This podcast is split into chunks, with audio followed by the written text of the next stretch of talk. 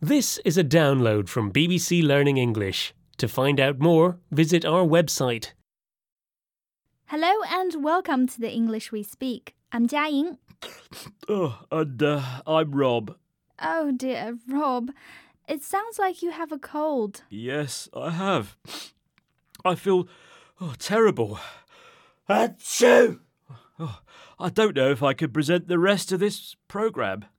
It's only a cold, Rob, but hang in there.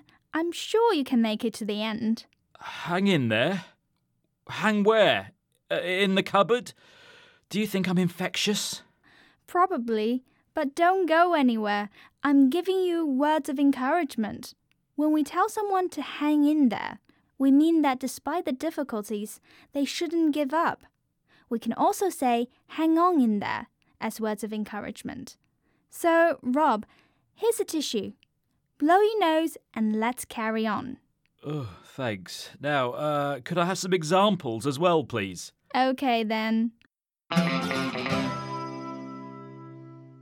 There are just a few miles to go, so hang in there and you'll complete the race. Studying for your exams is hard, but if you hang in there, you should go smoothly. Hang in there. The doctors are doing their best and you should make a full recovery. This is the English we speak from BBC Learning English. We're learning about the phrase hang in there, which we can say to someone to encourage them to carry on despite difficulties. So, Rob, are you able to hang in there for just a little bit longer?